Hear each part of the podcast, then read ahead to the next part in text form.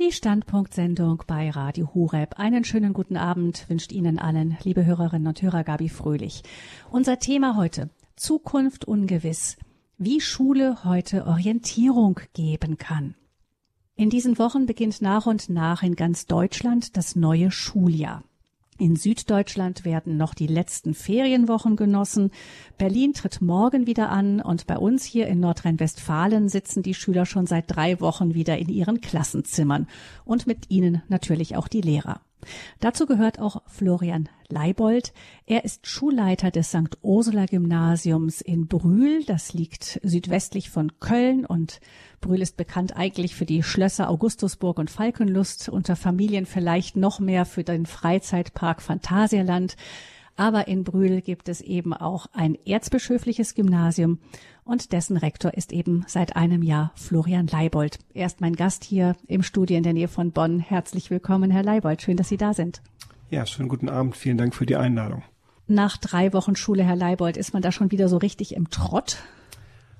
Also als Schulleiter ist man ja auch schon vor Schulbeginn wieder in der Arbeit. Und da fühlt es sich so an, als wären die Ferien sehr, sehr weit weg gewesen. Ja, dass man wieder völlig im Alltag drin, ja. Mm. Kurz zu Ihrem Hintergrund. Sie stammen aus Fulda, also weiter aus dem Norden, sind in Niedersachsen aufgewachsen ähm, und haben dann später in Köln und Bonn studiert. Sie sind selber Vater von fünf Kindern und Lehrer für Latein und katholische Religion. Herr Leibold, wenn Sie versuchen, Schüler für Latein, für das Fach Latein zu begeistern, im Zeitalter von Google Translator und ChatGPT, wie versuchen Sie das zu machen? Also man kann gerade ChatGPT wunderbar im Lateinunterricht einsetzen. Ich ähm, lasse dann zum Beispiel die Schüler eine Übersetzung anfertigen dann lassen wir ChatGPT dieselbe Übersetzung anfertigen und die Schüler kontrollieren sie und in der Regel merken die Schüler, wir können das nach wie vor etwas besser, vor allen Dingen, wenn es so kleinere Passagen sind, weil dem Programm dann natürlich der Kontext fehlt. Und generell ist es mit der Begeisterung für das Lateinische so, wenn man selbst begeistert ist, kann man auch andere begeistern. Das Lateinische ist eine wunderschöne Sprache und ein großartiges Schulfach. die von der katholischen Schule, äh, Kirche getragenen Schulen, also zu denen ja auch ihre gehört als erzbischöfliches ähm, Gymnasium aus dem Erzbistum Köln. Ähm, die, also diese katholischen Schulen ähm, sind in Deutschland immer noch der größte Anteil unter den Schulen in freier Trägerschaft. Rund 360.000 Mädchen und Jungen besuchen derzeit eine von mehr als 900 Schulen in ganz Deutschland, die sich eben in Trägerschaft von Bistümern oder auch kirchlichen Stiftungen, von Orden, Caritas oder anderen kirchlichen Rechtsträgern befinden. Das sind rund 3,7 Prozent aller Schüler in Deutschland. 3,7 Prozent ist etwas, aber früher war das natürlich noch sehr viel mehr. Überhaupt geht das ganze Schulsystem nicht nur in Deutschland, aber auch in Deutschland auf die ersten Klosterschulen im Mittelalter zurück, so ungefähr neuntes Jahrhundert. Was würden Sie, Herr Leibold, sagen, ist denn die Rolle der konfessionellen Schulen in Deutschland heute? Haben die auch noch prägenden Einfluss? Also durch die bloße Anzahl, die Sie ja gerade eben bereits benannt haben, haben die natürlich einen gewissen Ansatz, der aber regional äußerst verschieden ist. Ne? Es gibt Gegenden, wo die nächste katholische Schule über 100 Kilometer entfernt ist. Es gibt aber auch Gegenden wie hier das Rheinland, wo es eine sehr hohe Anzahl an erzbischöflichen, an kirchlichen oder an Ordensschulen gibt.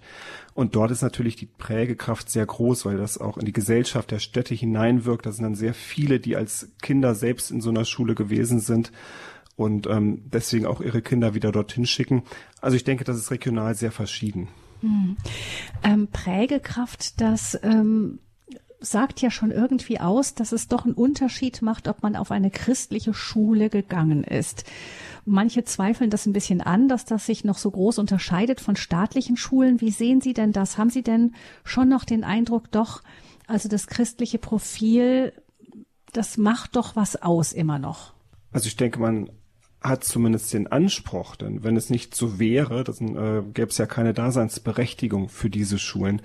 Ich glaube, was man allgemein sagen kann, dass es eine sehr hohe Identifikation der Schüler, der Schülerinnen, der ehemaligen auch mit diesen Schulen gibt. Und das spricht ja doch dafür, dass da irgendetwas Besonderes sein muss. Ähm, meines Erachtens liegt das dann doch oft darin, wie man miteinander umgeht. Ne? Also wie Lehrer, Schüler, Eltern miteinander umgehen dass dort eben dann doch ein etwas anderer Geist wirkt. Weil Sie haben ja gerade selbst gesagt, wird angefragt. aus dem binnenkirchlichen Raum. Das sind natürlich keine Schulen, aus denen dann Horden von Seminaristen oder Ordensberufungen hervorgeht. Also wenn man diesen Anspruch hat, dann entsprechen sie dem natürlich nicht. Hm. Wie ist das denn ähm, gesellschaftlich gesehen? Wir haben ja die ganzen Missbrauchsskandale, ähm, gerade Kirch, in der, innerhalb der Kirche wurde ja losgetreten. In kirchlichen Schulen ging das Ganze los. Im Grunde hat sich dann auf andere Bereiche des Lebens ausgeweitet.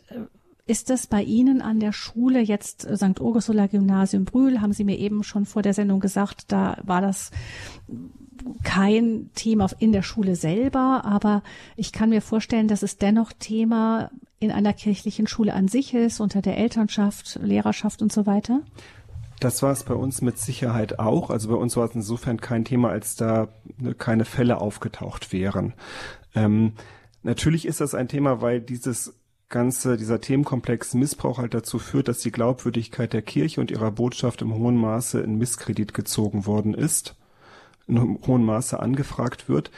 Das führt aber meines Erachtens nicht dazu, dass den konkreten Einzelinstitutionen oder auch den Trägern dieser Institution mit Misstrauen begegnet wird. Ähm, dass jetzt die Schulen deswegen massive Anmelderückgänge hätten oder auch die Kindergärten, das würde ich so nicht sagen. Das äh, mhm. gibt sich so, zumindest findet sich so nicht in den Zahlen. Das heißt, das Interesse daran, sein Kind auf eine kirchliche Schule zu schicken, ist nach wie vor groß. Auch da muss man, glaube ich, unterscheiden. Ne? Ich kann das jetzt halt ähm, für meine Schule sagen, da gibt es nach wie vor eine sehr große Nachfrage. Ich weiß es auch von einigen anderen Schulen. Ich weiß allerdings auch, dass es nicht überall noch so ist. Es gibt durchaus auch Gegenden, wo, der nach, wo die Nachfrage nach Schulplätzen an einer katholischen Schule zurückgeht. Hm. In Deutschland ist es ja schon besonders, ähm, dass wir hier unsere Kinder auf eine kirchliche Schule schicken können ähm, ohne dass wir sehr viel Geld dafür zahlen müssen. Das ist ja in den meisten Ländern der Welt ganz, ganz anders. Das kostet ordentlich Geld, wenn man sein Kind auf eine kirchliche Schule schicken will. Ähm, wie ist das denn, nochmal kurz um das zu verstehen mit der Finanzierung? Also ähm, es ist ja nur ein kleiner Teil, der von den Kirchensteuern bezahlt wird. Wie, wie, wie wird eine kirchliche Schule finanziert? Also auch das unterscheidet sich wieder von Bundesland zu Bundesland, aber grundsätzlich gibt es eine staatliche Refinanzierung. Ne? Und die Refinanzierung liegt in Nordrhein-Westfalen, ich will mich da jetzt nicht, ne, will jetzt keine falschen Zahlen sagen, aber bei etwa 94 Prozent. Mhm. Das heißt, der Staat übernimmt einen sehr großen Anteil der Kosten, spart natürlich trotzdem Geld, weil er, wenn er die Schulen nicht hätte, ja zu 100 Prozent finanzieren müsste. Historisch kann man das dadurch erklären, dass die ähm, kirchlichen Schulen oder die freien Schulen, die privaten Schulen Verfassungsrang haben. Das ähm, ist darin begründet, dass das ja auch die Schulen gewesen sind, die im Dritten Reich als erste geschlossen worden sind. Ne? Die kirchlichen Schulen wurden eigentlich durch die Bank, meine auch, im Dritten Reich geschlossen, im Sinne einer Vereinheitlichung, einer Verstaatlichung, einer Einheitsschule. Und ähm, da war man dann bei dem, als, als das Grundgesetz verabschiedet wurde, sehr daran interessiert, dass es eben diese Vielfalt im Schulsystem weitergibt und deswegen fördert der Staat das sehr stark. Aber die Kirchen müssen natürlich trotzdem diese 5,5 Prozent Zins Nordrhein-Westfalen, glaube ich, alleine tragen oder die anderen freien Träger auch. Und da kommt natürlich einiges zusammen, weil die Personalkosten, die Gebäudekosten immens sind, die eine Schule verursacht. Das weiß jede Kommune, die eigene Schulen betreibt. Das heißt, diese fünf Prozent, die sind durchaus auch interessant für den Staat, wenn die jemand anderes zahlt. Und deshalb ist der Staat wiederum auch interessiert daran, dass es diese kirchlichen Schulen gibt. Ganz genau, denn wenn es diese Schulen nicht gäbe oder alle freien Schulen, dann müsste er für all diese Schüler selbst Schulplätze zur Verfügung stellen und auch das ist wieder lokal sehr unterschiedlich, aber wer hier in Köln, in Bonn wohnt, der weiß, dass die städtischen Schulen viel zu wenig Schulplätze haben und es gibt auch viel zu wenig Lehrer, es gibt viel zu wenig Gebäude. Also wenn jetzt auf einen Schlag alle freien Schulen verschwinden würden, dann hätte der Staat ein massives Problem. Gucken wir mal auf das äh, christliche Profil und einfach mal ganz besonders auf Ihre Schule, eben St. Ursula Gymnasium Brühl. Das Leitbild der Schule steht unter einem Bibelzitat. Das ist aus dem zehnten Kapitel des Johannesevangeliums. Und das wäre, dieser kurze Ausschnitt ist, damit sie das Leben haben und es in Fülle haben. Warum ausgerechnet dieser Satz als Leitobertitel sozusagen vom Leitbild? Als wir das Leitbild vor etwa 15 Jahren entworfen haben, da hatten wir uns sehr bewusst für diesen Satz entschieden. Also Christus sagt, ich bin gekommen, damit sie das Leben haben und dessen Fülle haben. weil wir uns natürlich, wenn wir ein Leitbild erstellen, fragen, warum machen wir überhaupt christliche, katholische Schule? Und das dient natürlich den Schülerinnen, den Schülern. Das ist der Grund, warum wir Schule machen. Warum machen wir es? Damit sie die Möglichkeit haben, mit Hilfe der schulischen Bildung das Leben in Fülle zu haben. Ne, das war also der Grund, ne, warum wir diesen Satz an die Spitze des Leitbilds gestellt haben. Sie fragten nach dem christlichen Profil, worin es sich äußert.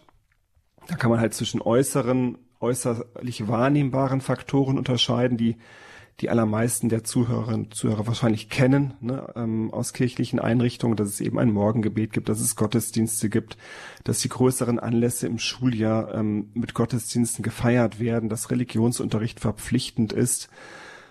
Aber ich denke, dass äh, ganz zentral eben doch auch noch dieser Umgang miteinander ist, ja eben auf ähm, Zuneigung, auf Respekt basiert. Ich denke, dass das etwas ist, was ganz entscheidend ist für die christliche Atmosphäre einer Schule. Hm.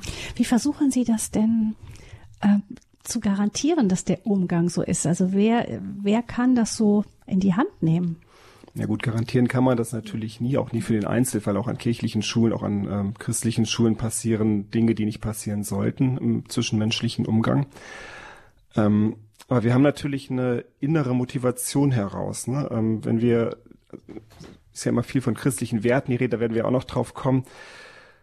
Ähm, die, wenn ich davon ausgehe, dass jeder Mensch, jedes Kind, jeder Schüler zuallererst Kind Gottes ist und von Gott abgrundtief geliebt wird und dass jedes dieser Kinder Christi Blut am Kreuz wert gewesen ist, dann muss ich dem natürlich anders begegnen, als wenn ich davon nicht ausgehe.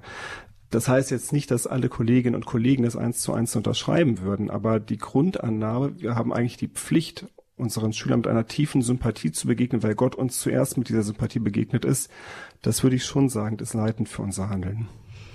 Das heißt, das ist auch, es hängt viel davon ab, wie auch so ein Leitbild auch vom Lehrerkollegium unterstützt wird und ähm, auch innerlich bejaht wird.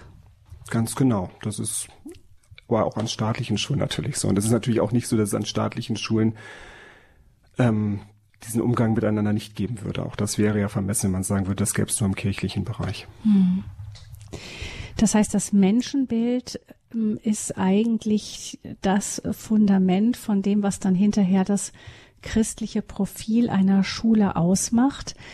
Ähm, gucken wir mal auf diese Kinder, die zu Ihnen kommen. Ähm, die kommen ja jetzt auch immer mehr auch aus einer Gesellschaft heraus, die ähm, die mit diesen christlichen Werten nicht mehr direkt in Kontakt kommt oder zumindest nicht mehr bewusst. Ja, das ist also kirchliches Leben ist wahrscheinlich auch unter den Schülerinnen und Schülern einer katholischen Schule, dass die jeden Sonntag in die Kirche gehen und so, das wird auch unter ihren Schülern wahrscheinlich eine Minderheit sein, oder? Ja, mit Sicherheit. Also das, äh, da darf man sich nichts vormachen. Die allermeisten haben zwar die sakramentale Initiation in die Kirche genossen, aber eben nichts darüber hinaus. Das ist, mhm. da muss man ganz realistisch sein, ja. Mhm.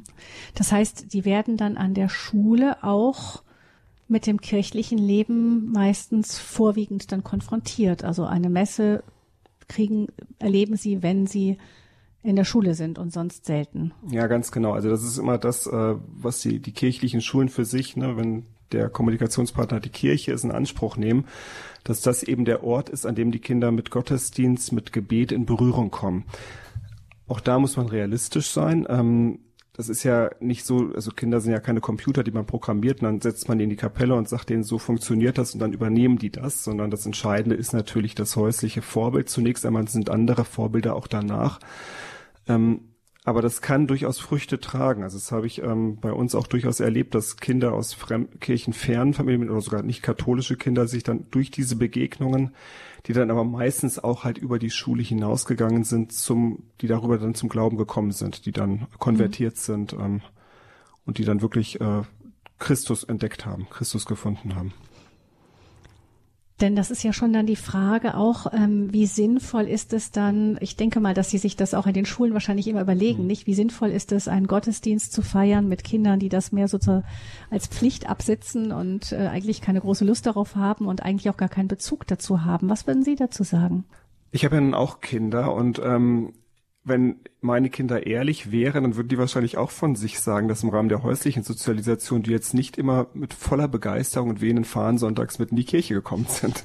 Also das heißt, ähm, ich glaube, beim Glauben ist es ja schon wichtig, dass man Dinge einfach auch einübt und jetzt nicht nur danach geht, worauf ich gerade Lust habe, denn dann wären wahrscheinlich meine Kinder auch nicht regelmäßig, also nicht jeden Sonntag in die Kirche gegangen oder hätten vielleicht auch nicht jeden Abend das Abendgebet, ne, das man ja am Anfang als Eltern mit dem Kind gemeinsam betet, gesprochen.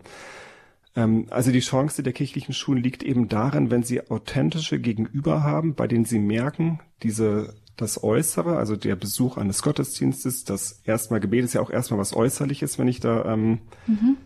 keine innere Beziehung zu habe, dann sehe ich ja nur, da spricht jemand irgendeinen Text auf und macht dazu irgendwelche Mimik. Ne? Wenn die merken, das macht etwas ähm, mit der Hoffnung, die dieser Mensch ausstrahlt oder dieser Mensch hat, ne, mit dem, mit der Freude, die er vielleicht hat. Ich glaube, das ist die einzige Chance. Aber auch da darf man sich, wie gesagt, glaube ich, keine Illusionen machen. Ne? Es ist nicht so, dass die kirchlichen Schulen dafür sorgen würden, dass dann der Gottesdienstanteil, der, der Anteil der Gottesdienstbesucher aus diesen Schulen exorbitant hoch wäre, sonst hätten wir insgesamt höhere Zahlen, wenn das so wäre. Mhm. Wie erleben Sie denn als Religionslehrer die Beteiligung der Schüler? Interessieren die sich so für Glaubensfragen? Eigentlich schon, weil die Glaubensfragen ja immer die Grund, also sehr existenzielle Fragen sind. Und äh, Jugendliche interessieren sich in der Regel schon für existenzielle Fragen. Ne? Also wenn man ähm, die Frage nach dem Glauben an Gott erstmal in den Kontext setzt, dass das die Frage nach Sinn oder Nicht-Sinn ist, dann ist das etwas, was für Jugendliche direkt hochinteressant ist, weil das ja die Frage ist, die Jugendliche sich stellen. Was ist denn überhaupt der Sinn von all dem, was ich mache oder wofür das Ganze hin?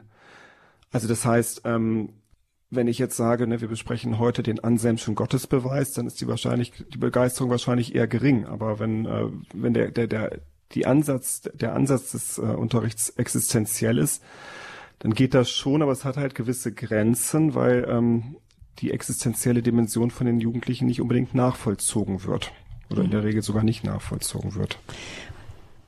Wie versuchen Sie da als Religionslehrer damit umzugehen? Weil ich meine, man sagt ja auch im, im, im der Religionsunterricht erhebt gar nicht mehr den Anspruch, äh, katechetisch zu sein, sondern man will nur informieren und informiert auch über ganz viele andere Religionen.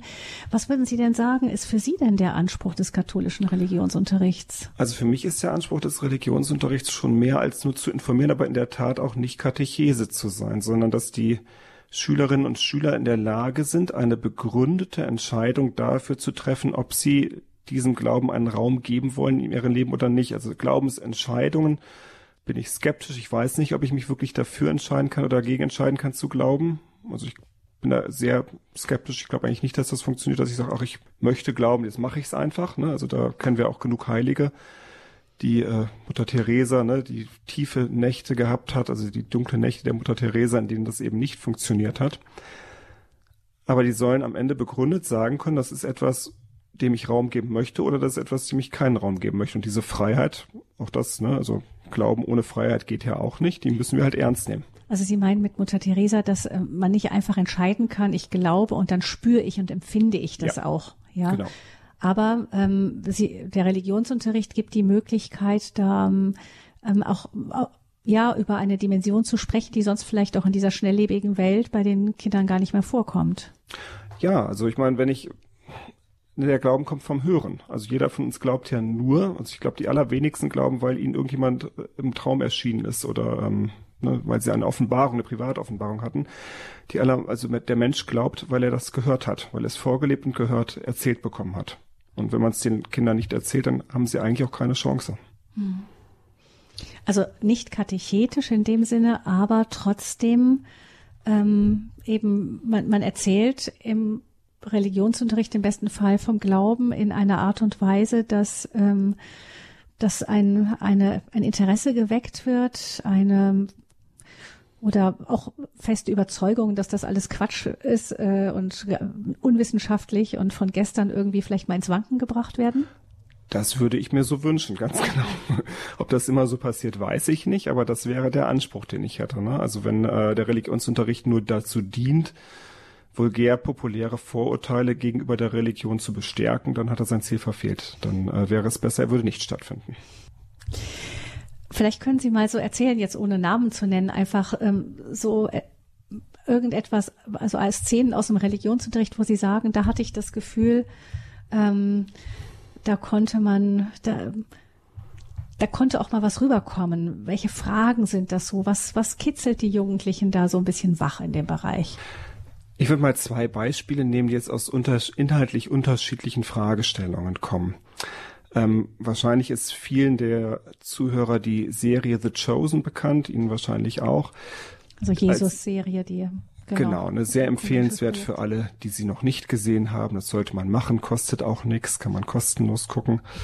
Die habe ich, ähm, die ist ja noch nicht so alt und als sie dann erschienen ist, ich sie dann auch endlich mal geguckt habe, dann habe ich gedacht, das ist großartig, das ist perfekt für den Religionsunterricht und ähm, habe dann das ganze christologische Halbjahr in der Oberstufe an diesem Thema, an dieser Serie aufgezogen. Habe also ähm, mit Vorarbeiten natürlich und man hat dann auch ähm, na, also die Bibelstellen, die in den die den sehr in den Folgen verwendet wurden, vorher analysiert, gelesen, hat auch Methoden kennengelernt hatte aber eben eine Serie dabei, die unheimlich packend und ähm, motivierend für junge Leute ist. Ne? Und ähm, das war was, wo die Jugendlichen mir zurückgemeldet haben, so haben wir Jesus bisher noch nicht gesehen, auch so anziehend, so attraktiv. Das mhm. wäre ein Beispiel. Ein anderes Beispiel, das ist jetzt eher im Bereich der Ethik, ne, wenn es um die Frage nach äh, Abtreibung geht. Ähm, da glaube ich auch, dass der Religionsunterricht eine unglaublich wichtige Rolle spielt, denn der, ähm, denn das, was die, die Jugendlichen über die sozialen Netzwerke mitbekommen, das ist eigentlich nur, dass es ein Recht sei, dass es ähm, überhaupt nicht die Perspektive des Kindes mit einbezieht, ne, sondern ausschließlich die, die, die Rolle der Mutter, die natürlich auch berücksichtigt werden muss, steht ja außer Frage, aber vor Augen hatten, die auch das ethische Problem, glaube ich, gar nicht mehr sieht. Und ähm, da finde ich immer relativ viel Zeit für auch, ähm, dehnen das dann auch noch weiter aus auf die Frage nach dem Umgang mit ähm, Embryonen oder mit, mit, mit Kindern im Mutterleib, die eine Behinderung haben. Und da sind schon, ne, da kann man dann beispielsweise bei Trisomie 21 hervorragende Dokumentationssendungen zeigen. Da merkt man schon, das macht was mit den Jugendlichen. Da hatte ich einen neulich getroffen, der glaubt an nichts, aber der sagt aber Sachen Abtreibung, da haben sie mich damals überzeugt, nur die anderen verstehen es alle nicht. Mhm. Aber das ist ja dann der Religionsunterricht. Wie viele Möglichkeiten hat ähm, denn eine katholische Schule auch in solchen Bereichen auch Position zu beziehen. Es gibt ja Lehrpläne, die schreiben ja auch bestimmte Dinge vor. Ähm, wie, wie viel Freiraum hat eine kirchliche Schule in diesem Bereich? Es gibt ja auch noch andere Bereiche, eben zum Beispiel wenn wir davon ausgehen, dass eben der Mensch als Mann und Frau geschaffen ist und so. Das sind ja verschiedene Punkte, die von der Kirche, den Kirche überzeugt ist, äh, seit Anfängen immer überzeugt war, die jetzt sehr, sehr stark angefragt werden. Und das schlägt sich natürlich auch in den Lehrplänen, in der, Lehr in der Lehrerschaft und so weiter nieder. Wie viele Möglichkeiten hat denn die Kirche überhaupt da noch diesen solchen Positionen wie zum Beispiel im Lebensschutz treu zu bleiben? Ähm, dass das unheimlich angefragt ist und dass das auch innerhalb eines Kollegiums, auch an einer kirchlichen Schule angefragt ist. Ich denke, da, das ist so. Das schildern Sie ganz realistisch. Ich glaube, die kirchliche Schule hat die große Chance, dass sie der Raum sein kann, dem es die Freiheit gibt, gewisse Positionen noch zu vertreten. Und das, äh, finde ich, ist gar nicht so wenig. Mhm. Also diese Freiheit sehen Sie bis jetzt ja, noch gegeben? Die wird, ja, doch, doch, die ist gegeben. Ja, mhm. in jedem Falle. Zukunft ungewiss, wie Schule heute Orientierung geben kann. Wir sprechen hier im Standpunkt mit dem Schulleiter des St. Ursula Gymnasiums in Brühl bei Köln, Florian Leibold. Wir hören jetzt etwas Musik und dann wollen wir noch weiter schauen auf die Kinder auch, auf das, was sie auch an persönlichen Voraussetzungen mitbringen in die Schule und wie sehr das auch wieder Schule prägt. Musik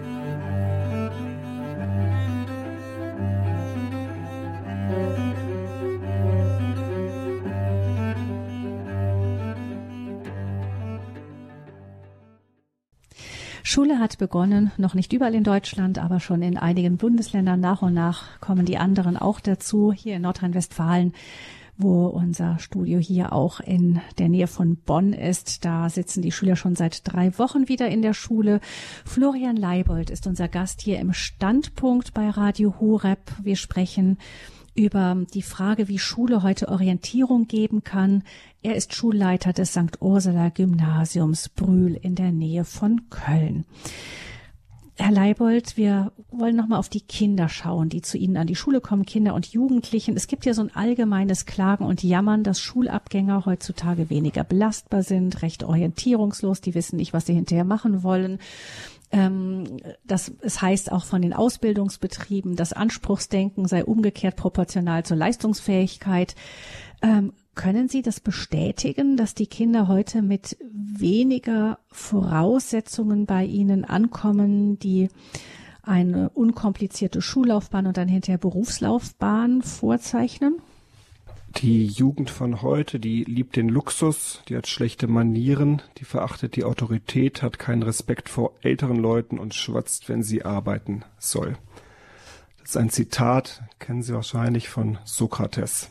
Also das heißt, ähm, das Narrativ, dass die jüngere Generation nicht die Erwartungen der Älteren erfüllt, das ist so alt wie die Menschheit oder zumindest wie die Menschheit, die sich schriftlich wieder niederlässt in irgendeiner Form.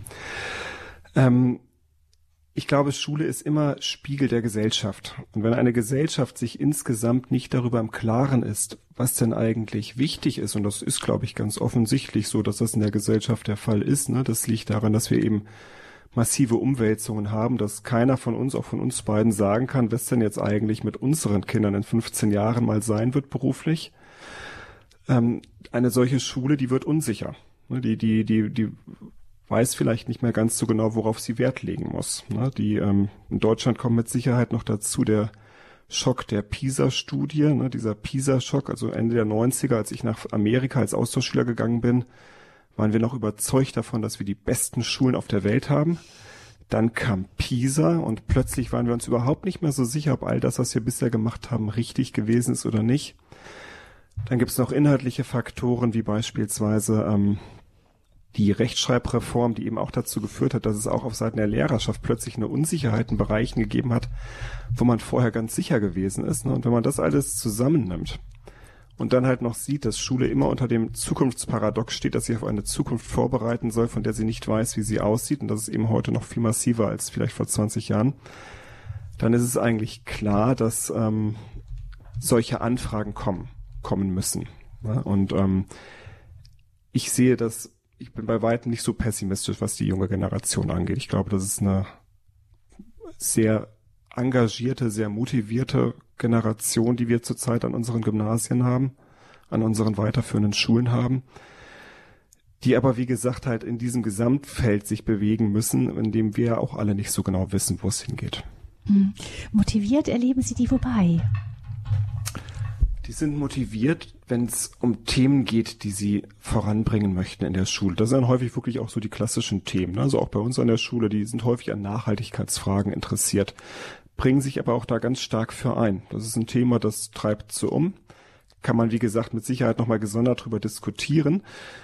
Aber dafür investieren die Zeit. Ne? Ich habe so eine Gruppe von ähm, Schülerinnen, die regelmäßig kommt, wieder irgendwelche Plakate zeigt, die sie sich erarbeitet haben zum Thema Mülltrennung und ähm, habe äh, eine Reihe von, von, von Jungs, die immer sich wieder dafür aussprechen, dass es doch weniger Fleisch in der Mensa gibt. Wie gesagt, da werden jetzt wahrscheinlich einige der Hörerinnen und Hörer die Augen verdrehen, aber motiviert, engagiert sind sie.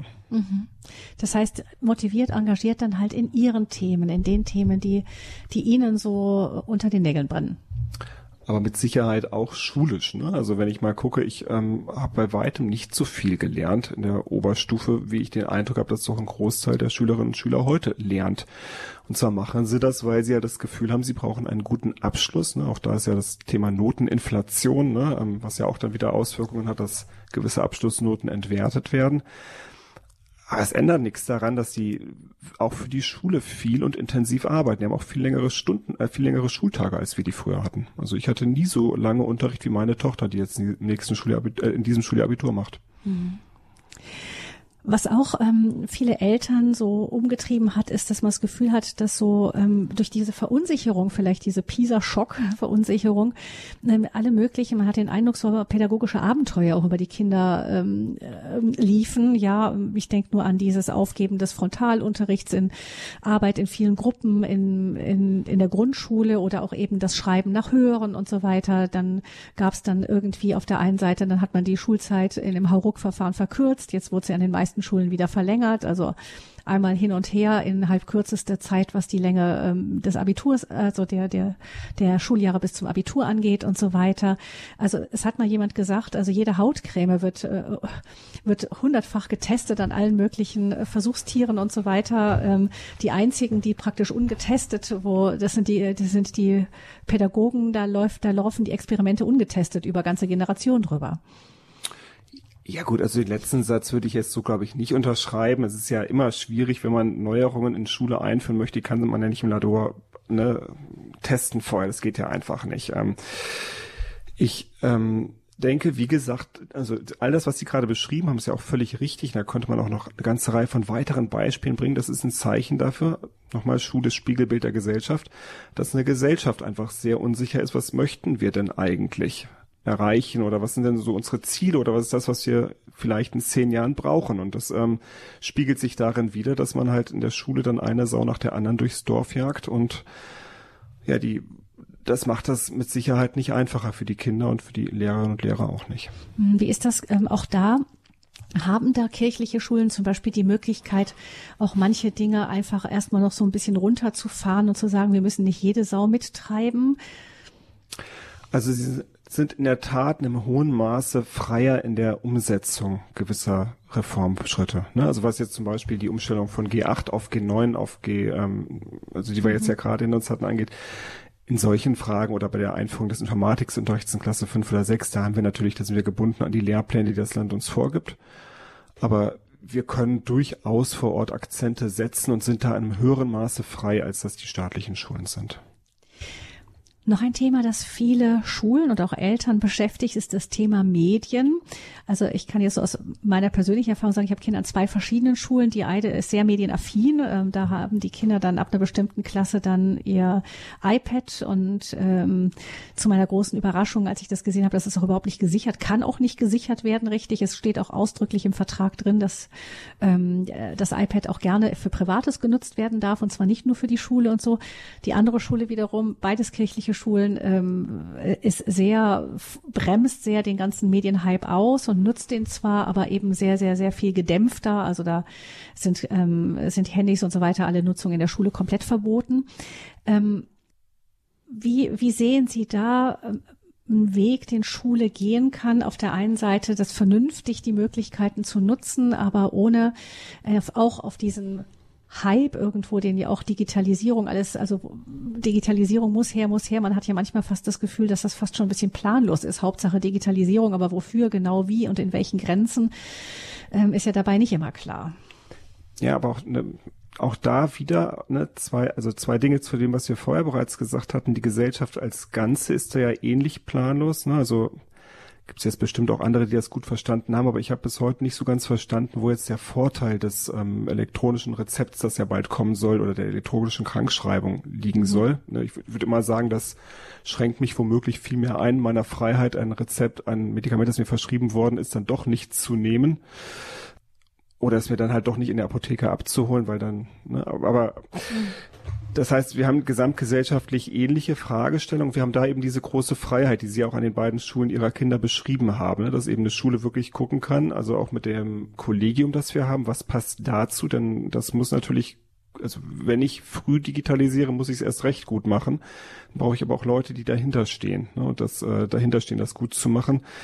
Wenn ich sage, ich warte da ein bisschen von ab, muss das auch wiederum zu meinem Kollegium und auch zu den Eltern und den Schülerinnen und Schülern meiner Schule passen wie ich das sehe, ich persönlich hofft, hatte bei meinen jüngsten Kindern, meinen beiden Jungs, der erste ist jetzt gerade in die Grundschule gekommen, da hatte ich vor, bis vor zwei Jahren noch gehofft, dass man, wenn die dann soweit sind, dass sie in die Schule kommen, dann gesamtgesellschaftlich da ist, dass man sagt, man gibt einem Kind unter 14, 15, 16 kein Smartphone in die Hand, genauso wie man mir auch kein Bier gibt oder keine Zigarette. Jetzt habe ich bei der ersten Pflegschaftssitzung erfahren, dass es da auch schon eine Reihe von Kindern mit Smartwatches und mit Handys in den Schulen gibt. Ähm, die Schule ist trotzdem auch da wieder nur Spiegel der Gesellschaft. Wir haben halt in den Klassen Eltern, Kinder von Eltern sitzen, die sehr viel Wert darauf legen, dass die Kinder ganz früh digital unterwegs sind. Wir haben Leute, Kinder von Eltern da sitzen, bei denen die Eltern sagen, wir wollen es eigentlich nicht. Wir wollen, dass das sehr, sehr spät passiert. Und meine persönliche Überzeugung ist, ne, ähm, dass man in jedem Falle digital arbeiten muss in der Schule. Das ähm, ne, funktioniert, also die muss ja wie gesagt auf eine spätere Zukunft vorbereiten, von der wir nicht wissen, wie sie sein wird, aber von der wir schon wissen, sie wird wahrscheinlich digital, digital leer sein als die Gegenwart, die wir momentan haben. Und auf der anderen Seite muss sie aber, muss Schule auch ganz stark dazu beitragen, dass ich äh, wenigstens die, die Mittel in der Hand habe, Medienkonsum zu steuern. Und das ist natürlich sehr, sehr anspruchsvoll. Gerade bei Kindern. Ganz mhm. genau. Und ähm, deswegen würde ich da persönlich, aber wie gesagt, meine persönliche Meinung immer für einen möglichst späten Einsatz von solchen Medien im Unterricht plädieren. Jetzt kommen die Kinder, aber Sie haben es ja schon geschildert. Die, ich habe das auch selber bei unseren Kindern erlebt. Ähm, ähm, bei der, der letzte, jüngste, da hatten es dann alle schon in der Grundschule, die allermeisten einfach ein Handy dann irgendwann mal, also ein Smartphone. Ähm, die kommen jetzt natürlich auch bei Ihnen an der Schule an, auch mit all dem, was die da sehen. Auch ähm, verändert das auch die Schülerschaft, diese ähm, dieser frühe Konsum von Medien in einer Hülle also, und ich ganz ehrlich sein möchte, ich kann jetzt nicht sagen, dass, ne, also bei meiner ersten Klasse, die ich als Klassenleiter in der fünften Klasse hatte, da hatten vielleicht zwei, drei Kinder ein Smartphone und mittlerweile, wie Sie es gerade schon gesagt haben, haben es fast alle. Wir haben halt an der Schule ein Handyverbot wie die allermeisten Schulen, mittlerweile übrigens auch die allermeisten staatlichen Schulen. Ne? Das waren anfangs die kirchlichen, die staatlichen sind aber mittlerweile genauso streng, haben das, setzen das in der Regel genauso streng um. Und dieses Handyverbot führt dann dazu, dass wir halt im Schulgelände natürlich nutzen sie die auch, aber keine Handys sehen ne? und keine Handys im Alltag haben. Dass die Kinder weniger aufmerksam wären, dass sie unkonzentrierter wären, das kann ich so nicht bestätigen. Mhm gucken wir nochmal auf das, was sonst noch so Einflüsse sind, die auf die Kinder einprasseln. Ähm, es gibt ja gab es ja in den letzten Jahren eine geradezu Aneinanderreihung von Krisen. Wir hatten eine äh, Corona-Krise, dann ein Krieg in unmittelbarer Nähe zu unserem Land, dann gibt es ähm, das große Wort der Klimakrise. Ähm, was macht diese Aneinanderreihung von Krisen mit den Kindern, mit der Jugend? Ja, das führt halt dazu, dass es unheimlich schwierig wird für einen jungen Menschen, einen positives Zukunftsbild zu entwerfen. Ne? Also die Zukunft ähm, wird ja gerade mit Blick auf das Klima in düstersten Farben gemalt. Ne? Es scheint kaum Auswege zu geben aus dieser unglaublichen Krise, die, die auch medial ähm, omnipräsent ist. Und ich glaube, ähm, was wir auch da wieder, ne, es ist nochmal ne, wieder auch Spiegelbild der Gesellschaft. Ne? Gesamtgesellschaftlich haben es einen Rückzug, ne? einen Rückzug ins Private, in kleinere Gruppen. Dadurch haben wir ja auch diese immer stärker werdenden Blasen, die voneinander getrennt existieren in der Gesellschaft. Und als kirchliche Schule ist es eben ganz wichtig, ähm, also wenn es um kirchliche, christliche Werte geht, ähm, das ist ja die drei göttlichen Tugenden, Glaube, Hoffnung, Liebe, also die Hoffnung der die Tugend der Hoffnung ganz besonders zu betonen. Ne, die, die Tugend der Hoffnung, des Zutrauens, der Zuversicht und das auch glaubwürdig zu vermitteln. Das kommt aber natürlich dann an seine Grenzen, wenn eben die Lehrerschaft genauso in diesen Zukunftsängsten gefangen ist, wie das die Schülerinnen und Schüler auch sind. Und wie sollte sie es nicht sein? Sie lebt ja in derselben Gesellschaft wie die Jugendleute. Mhm. Das heißt, die Herausforderung immer wieder auch da, sich wieder zurückzubesinnen, kann das helfen, dann auch zum Beispiel ähm, so etwas, was eine kirchliche Schule ja auch anbieten kann, zum Beispiel so wie Einkehrtage auch für die Lehrerschaft zu machen oder irgendwie ähm, irgendwelche Möglichkeiten, eben auch die christlichen Werte immer wieder auch, auch zum Beispiel in der Lehrerschaft ähm, wieder anzudocken da? Ja, das ist, glaube ich, ganz zentral. Also ich glaube, dass es ganz zentral ist, dass es eben spirituelle Angebote für die Lehrerschaft gibt. Ne? Und die müssen natürlich gut sein, die müssen qualitativ hochwertig sein.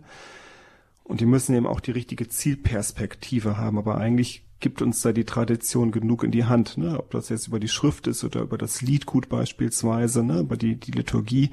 Da haben wir eigentlich genug, um diese christliche Zuversicht, die ja in der Gesellschaft heute häufig zu fehlen scheint, dann auch wirklich zu erfahren und dann eben auch weitergeben zu können. Wir sprechen im Standpunkt bei Radio Horeb über die Orientierung, die Schule heute geben kann, mit Fragezeichen dahinter kann eine auch katholische Schule heute noch Orientierung geben den Kindern, die in die Schule kommen, aber auch durch sie ein wenig der Gesellschaft etwas mitgeben an Orientierung. Mein Gast ist der Schulleiter des St. Ursula Gymnasiums in Brühl, Florian Leibold. Herr Leibold, ähm, erwarten denn die Eltern, die ihre Kinder an einer kirchlichen Schule anmelden, überhaupt, dass die Kinder da Orientierung bekommen oder ist das überhaupt gar kein Anspruch? Doch, ich denke schon. Ne? Das ist zwar etwas diffus, also wie ja auch das Reden von christlichen Werten immer etwas diffus ist, ähm, aber die wünschen sich, denke ich, schon eine wertebasierte Erziehung. Und das ist ja etwas, was Orientierung gibt. Das ist, glaube ich, schon auch wieder dem geschuldet, dass wir eben da gesamtgesellschaftlich nicht mehr so richtig wissen, was denn da so eine Planke wäre, was solche Orientierung gebenden Werte sein könnten.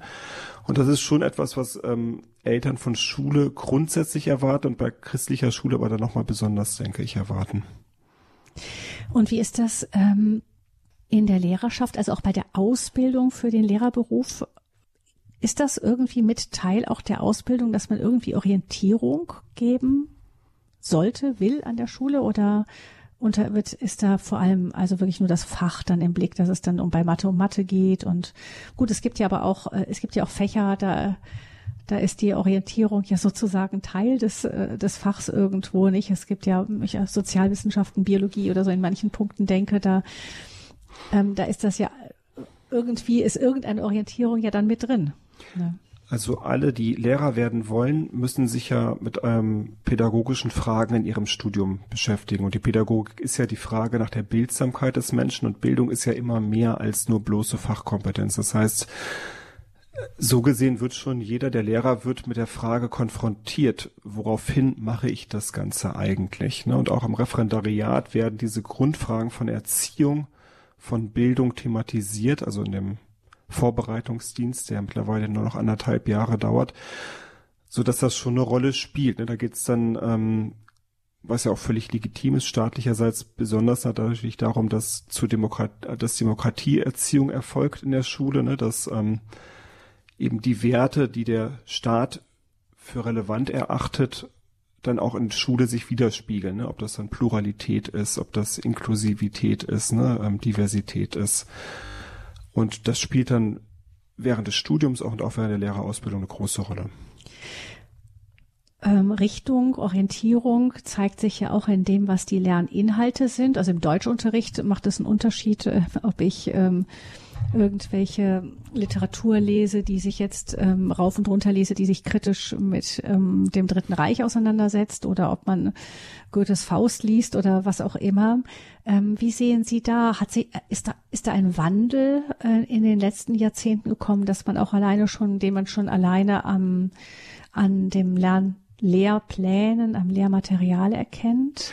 Ja, aber auch das gab es natürlich immer schon, ne? denn das Curriculum wandelt sich ja. Ne? Also ähm, ein Humboldt hat für das humanistische Gymnasium einen sehr hohen Anteil an Latein- und Griechischunterricht eingefordert. Ich glaube, mehr als die Hälfte des Stundenvolumens.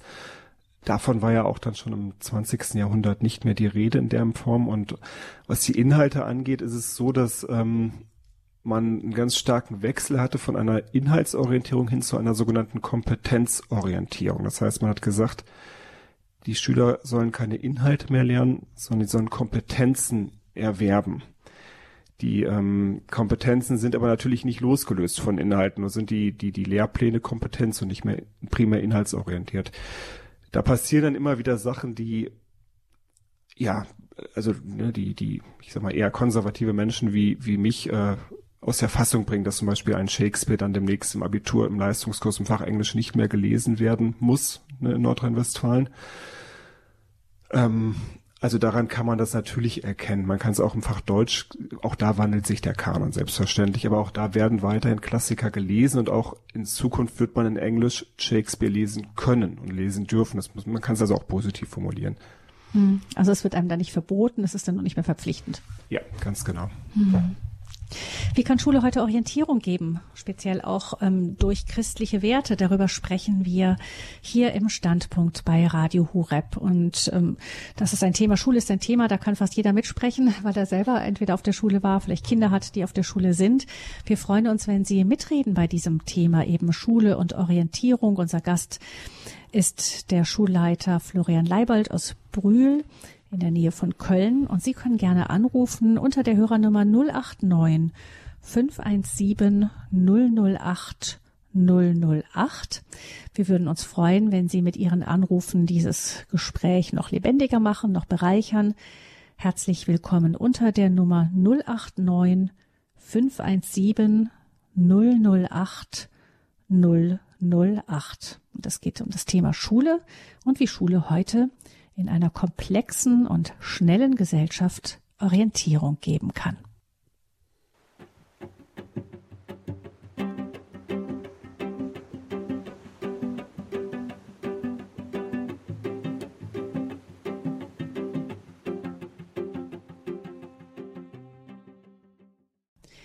Standpunktsendung bei Radio Horeb. Mein Name ist Gabi Fröhlich und wir sprechen mit dem Schulleiter aus Brühl bei Köln, Florian Leibold, über das Thema, wie Schule heute Orientierung geben kann. 089 517 008 008 ist die Nummer, die Sie, liebe Hörerinnen und Hörer, hier zur Sendung führt. Und ich begrüße ganz herzlich aus Köln Pfarrer Helverath. Schön, dass Sie anrufen. Guten Abend. Ja, guten Abend. Hier ist der Pfarrer Hoverath aus Köln. Hoverath, grüß Ich war selber einmal Schulseelsorger in Hersel, das liegt zwischen Köln und Bonn am Rhein. Und ähm, Schülerin sagte mir später, die eine Woche Tage religiöse Orientierung, die haben wir in der zehnten Klasse gemacht und in der zwölften Klasse. Das wären die wichtigste, wäre die wichtigste Woche der ganzen Schulzeit gewesen. Das ist, sind also sowas wie Schülerexerzitien. Mhm. Und ähm, als ich dann ähm, versetzt wurde, dann wurden, wurde die Woche, von Montag bis Freitag war das, wurde dann leider gekürzt um einen Tag wegen G8, ähm, was ich sehr schade fand. Ähm, ich habe dann immer alle Parallelklassen gehabt, also äh, mit natürlich Lehrern, die dabei waren. Äh, die drei ähm, Gymnasialklassen oder die drei, zwei Realschulklassen und es war eine sehr, sehr fruchtbare Zeit. Frau Roberatz, also das heißt, dass Sie auch ähm, bestätigen würden, was Herr Leibold sagte, dass ähm, das Interesse an so grundlegenden Fragen bei den Kindern, Jugendlichen schon da ist heute. Ja, die haben im Grunde alle mitgemacht, auch die, die vielleicht erstmal etwas skeptischer waren. Wir waren in einem Haus, wo kein Handyempfang war. Da mussten sie einen Hügel raufgehen und eine Schülerin sagte nachher, ach, und als wir nach Hause kamen, fing der Handystress wieder an. Das heißt, wir konnten gut arbeiten. Ne? Und eine andere Sache ist, ich hatte aber auch vom Vorgänger übernommen, die Schülerbeichte. Vor den Ostern, vor den Weihnachtsferien sind ein Drittel der ganzen Schülerinnen sind gekommen. Natürlich haben mir die Pfarrer ringsherum auch geholfen. Und das ist ein Riesensegen, äh, so das war dann freiwillig, ähm, wer beichten gehen konnte, wollte, konnte, aber trotz ein Drittel hat das tatsächlich in Anspruch ja, genommen. Es war so, dass also mhm. ähm, ich immer eine Stunde für jede Klasse ausgesucht habe, meistens die Religionsstunden, weil die Religionslehrer da vielleicht offener sind. Und dann konnten die sich entscheiden, ob sie im Unterricht bleiben oder äh, zur Beichte kommen. Mhm. Und da gehörte natürlich haben, auch Mut dazu, ähm, dann mhm. aus der Klasse rauszugehen und zur Beichte zu kommen. Und haben Sie die ähm, Schüler dann auch eingeführt in das Thema Beichte vorher? Das sollten die Religionslehrer machen, wo ich selber Religionsunterricht gemacht habe, natürlich auch. Und mhm. wenn halt so ein, so ein, Kind kommt und wenig Ahnung hat, man kann sie ja auch führen. Also mhm. man, man kann ihnen ja helfen, das auszusprechen, was ihnen wichtig ist und einen Tipp geben. Ne? Und die Lossprechung. Mhm. Ja, danke schön, Pfarrer Hoverath. Vielen ja. Dank, dass Sie Ihre persönlichen Erfahrungen mit Schule und, ähm, und Glaube uns erzählt haben. Alles Gute nach Köln. Danke. Ja, Herr Leibold, diese, diese Einkehrtage da in der zehnten Klasse kenne ich auch von anderen Schulen. Ähm, das ist auch so ein Standard an kirchlichen Schulen, ja? Genau, die werden sehr unterschiedlich inhaltlich ausgestaltet, aber die gibt's an allen kirchlichen Schulen. Ne? Das mhm. ist äh, und das hängt, wie gesagt, ne, also wenn Pfarrer Hoverath das dann selbst angeleitet hat, dann war das natürlich auch sehr inspirierend für die ähm, jungen Leute und das hängt halt immer sehr stark davon ab, wie erfolgreich das ist, wie viel die ähm, oder was die die Referenten, diejenigen, die diese Tage dann halt leiten, mitbringen. Hm. Und sowas wie zum Beispiel eine Schülerbeichte ähm, zu ermöglichen an der Schule. Ähm, das ist ja Beichte ist ja völlig, also ich meine, das ist ja vollkommen aus der Welt von den meisten Schüler. Ähm, wie würden Sie, gibt es sowas bei Ihnen auch oder? Nee, das gibt's bei uns nicht. Ähm, wir haben jetzt auch schon seit einigen Jahren keinen Priester mehr bei uns an der Schule. Das gab es aber auch bei dem wirklich hervorragenden, großartigen Vorgänger nicht. Der hat dann halt regelmäßig Beichtzeiten angeboten, aber keine Beichttage. Ich bin mir auch immer nicht, also das, ne, wenn sowas eine Tradition hat und wenn sowas im Unterricht vorbereitet wird, wie der Pfarrer Hoferath das gerade gesagt hat, dann ist das bestimmt segensreich. Ähm, insgesamt ist das aber natürlich ein Sakrament, das viel Vorbereitung braucht auch. Mhm. Ja. Ja, vielen Dank, Pfarrer Hoferath, für Ihren Anruf nochmal. Alles, alles Gute Ihnen. Und dann hören wir weiter aus Oberhausen Herrn Schenk, den ich heute Abend hier im Standpunkt begrüße. Herzlich willkommen, Herr Schenk. Schönen guten Abend, Frau Fröhlich und guten Abend, äh, Herr Leibold. Ich bin Sozialpädagoge, allerdings schon im, im hohen Alter. Äh, mein Enkel ist zehn und in der Gegend äh, bei Ihnen auf, aber nicht auf einem katholischen Gymnasium. Äh, mir geht es darum, äh, zwei Punkte. Wie gehen Sie äh, ja mit den Medien um, wenn von Kardinal Wölki äh, fast jede Woche ja eine Attacke in der Zeitung steht oder und so weiter? Also eine Attacke gegen Kardinal Wölki, vermute ich, meinen Sie? Ja, ja. Oder von, mhm, okay. Ja, eine Attacke ja. gegen Kardinal Wölki mhm. gemacht wird oder geschrieben wird und äh, so weiter. Die große, zweiten, die Kirchenpolitik äh, in der Schule. ja, meinen Sie? Äh, mhm. Äh, das fährt ja irgendwie auch äh, ab auf äh, die Gesamtstruktur im kirchlichen Rahmen, sage ich mhm. mal. Und dann als zweitens bin ich also auch nicht dafür, dass die Medien oder das Digitale zu stark in die zu früh in die Schulen ein Einlass hat. Denn äh, wir haben früher auch äh, Schreibmaschine erst mit 13, 14 Jahren gelernt oder, oder äh, ähnliches. Äh, und da sind auch äh, hervorragende Leute raus geworden. Hm. Herr Schenk, danke für Ihren Anruf. Die Fragen gebe ich gerne weiter an Herrn Leibold. Herr Leibold, wie ist das mit ähm, genau die, die Diskussionen über Kirche? Man könnte sagen, eben im Erzbistum Köln, eben ähm, die, das ganze, der ganze Medienrummel um die ganzen Entwicklungen im Erzbistum. Ja. Also da kann ich halt auch wieder nur sagen, was ich ja schon mehrfach gesagt hatte, Spiegel, äh, Schule ist immer Spiegel der Gesellschaft. Das heißt, ähm, bei den Kampagnen, die dann halt zum Teil ja gefahren worden sind, ne, oder bei der Berichterstattung, die gefahren worden ist, die verfestigt ja eine öffentliche Meinung und die ist dann an einer kirchlichen Schule auch nicht anders als an einer staatlichen Schule. Sie ist aber vielleicht etwas virulenter oder präsenter, dadurch, dass es eben der Schulträger ja in dem Falle ist. Ähm, was da überhaupt nichts bringt, ist, wenn man sagt, hier müsst ihr jetzt aber bitte auf Linie sein und alle dagegen an reden, was die bösen Medien machen. Also das funktioniert auf gar keinen Fall. Dann äh, erzeugt man, denn das sind ja alles bei den Lehrern ausständig, ausschließlich Widerstände. Das sind ja, denn das sind ja alles Leute, die sich gerne selbst eine Meinung bilden möchten. Ne? Ähm, was ich dann schon mache, ist, dass ich darauf hinweise, dass ich dann eine andere Position zu habe und im Unterricht, da mache ich es in der Tat, da thematisiere ich das dann aber auch nicht ständig. Also wenn man da jeden einzelnen Artikel thematisieren würde, würde man ja nichts anderes mehr tun.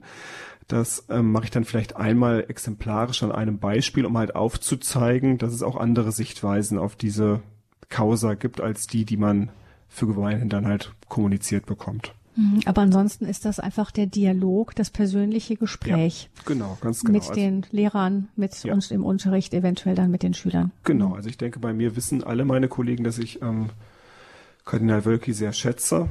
Und ich weiß aber auch, dass die meisten meiner Kollegen das nicht tun. Und das muss dann halt auch manchmal nebeneinander so stehen bleiben. Mhm. Ich glaube, da ähm, kann man auch nicht immer dann drauf drängen, dass das dann irgendwie harmonisiert wird.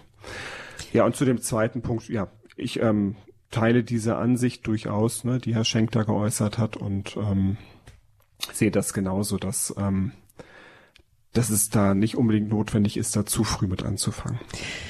Ähm, noch einmal die Hörernummer für unsere Hörerinnen und Hörer gerne zum Thema Schule. Denke ich, haben viele etwas zu sagen. 089 517 008 008 ist die Nummer, die Sie zur Standpunktsendung führt. 089 517 008 008. Die große Frage, wie kann Schule heute Orientierung geben? Was haben Sie für Erfahrungen gemacht mit Ihren Kindern? Was machen Sie für Erfahrungen? Wie erleben Sie auch zum Beispiel kirchliche Schulen? Rufen Sie gerne an und erzählen Sie uns von Ihren Eindrücken 089 517 008 008 ist die Nummer. Ähm, ich kann mir vorstellen, dass was Sie eben gesagt haben über eben die Situation im Erzbistum Köln oder den Streit zumindest dort. Ich mag das auch nicht immer zu sagen, die Situation. Das klingt so, als hätten wir eine ganz spezielle hier. Aber ähm, das Gleiche kann man wahrscheinlich sagen auch zu den Themen des synodalen Weges wahrscheinlich nicht. Ähm, es gibt